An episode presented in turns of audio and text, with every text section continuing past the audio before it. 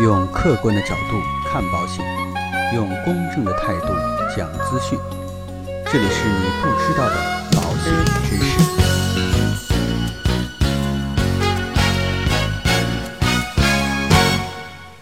好，各位亲爱的朋友们，大家好。听了我这么多期节目啊，我相信，各位朋友也一定了解和掌握了不少的保险知识。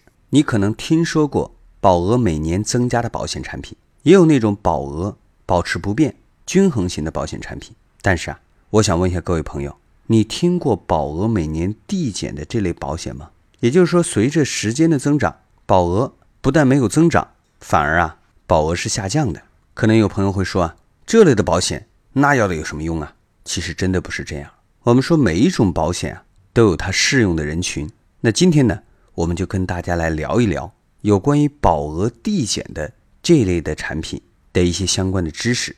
当然，讲到这里啊，我们也不跟大家卖关子了。其实这种保额每年递减的产品啊，它也是属于寿险的一种。寿险呢，有人把它叫做最无情的保险。为什么这么说呢？因为这种保险啊，一般情况下要么死，要么残。在这种情况之下才能得到理赔，是不是感觉特别的无情？但其实啊，寿险的这种赔偿才算是真正的最有情、最有益的大爱。因为啊，买这种保险的人都不是为了自己，而是为了自己所爱的人，为了他背后的家庭，为身后的事负责。这种责任感、责任意识不是所有人都能具备的。那终身寿险呢，一般分为一年期的寿险、等额的定寿。减额的定寿和终身寿险这四种，当然啊，除了减额定寿之外啊，其他的三种，其实我相信大家都已经很清楚和明白了。在这里呢，我们这期节目就不跟大家再介绍了。如果您还不是太了解啊，可以收听我们原来的节目。而减额定寿呢，目前市场上在销售的产品其实数量并不多，所以呢，我们一直啊也没有跟大家去讲过这类产品的形态。不过呢，这类产品啊。不应该被忽略，它也是一个细分人群的保障领域。这类人群呢，其实啊，它的数量非常庞大，尤其是想在大城市定居的人，基本上都会有相同的经历，也就是我们经常说的，就是贷款的人。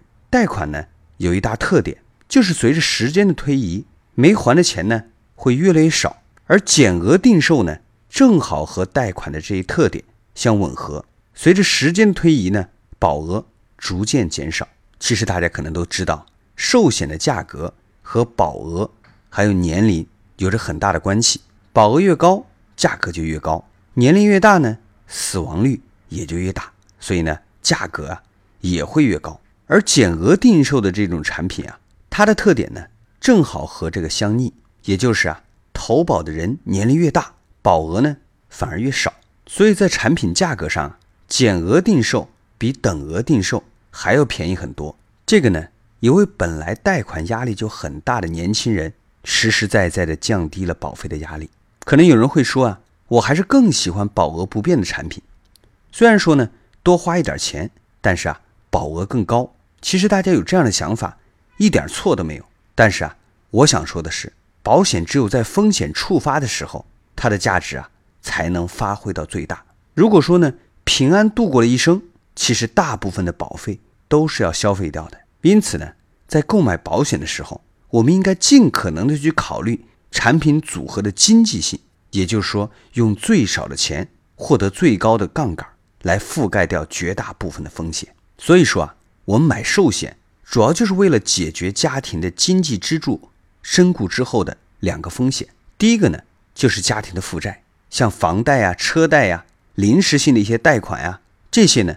本来应该是夫妻两个人共同承担的，一旦风险发生了，其实啊，对家庭的其他的成员来说，负担呢瞬间就增加了。第二呢，就是必要的开支，比如说啊，子女的教育费用、生活开支，这些啊都是不可避免的长期支出。如果说呢，家里只有一个人工作，那另一半啊就更容不得半点闪失。而这两种风险呢，如果想要覆盖住，加在一起啊。所需要的寿险的保额是很高的，比如说啊，在一些一线的大城市，像房屋贷款两百万呢、三百万啊，这样的人比比皆是。如果说还有车贷，加上子女的教育费用、生活开支，等等等等。其实一个人购买的保额最起码就要达到三百万到五百万左右，而这些保额呢，用等额定寿或者终身寿险来覆盖的话，其实这笔开支也是相当大的。咱买保险呢，为的就是覆盖掉风险的缺口。如果能花更少的钱，那何乐而不为呢？所以啊，今天呢，就跟大家去介绍了减额定售的相关知识，供需要的朋友啊加以选择。好了。那今天的节目啊，到这里就告一段落。如果说您喜欢我们的节目，欢迎您点击订阅按钮来持续关注。让我们下期再见。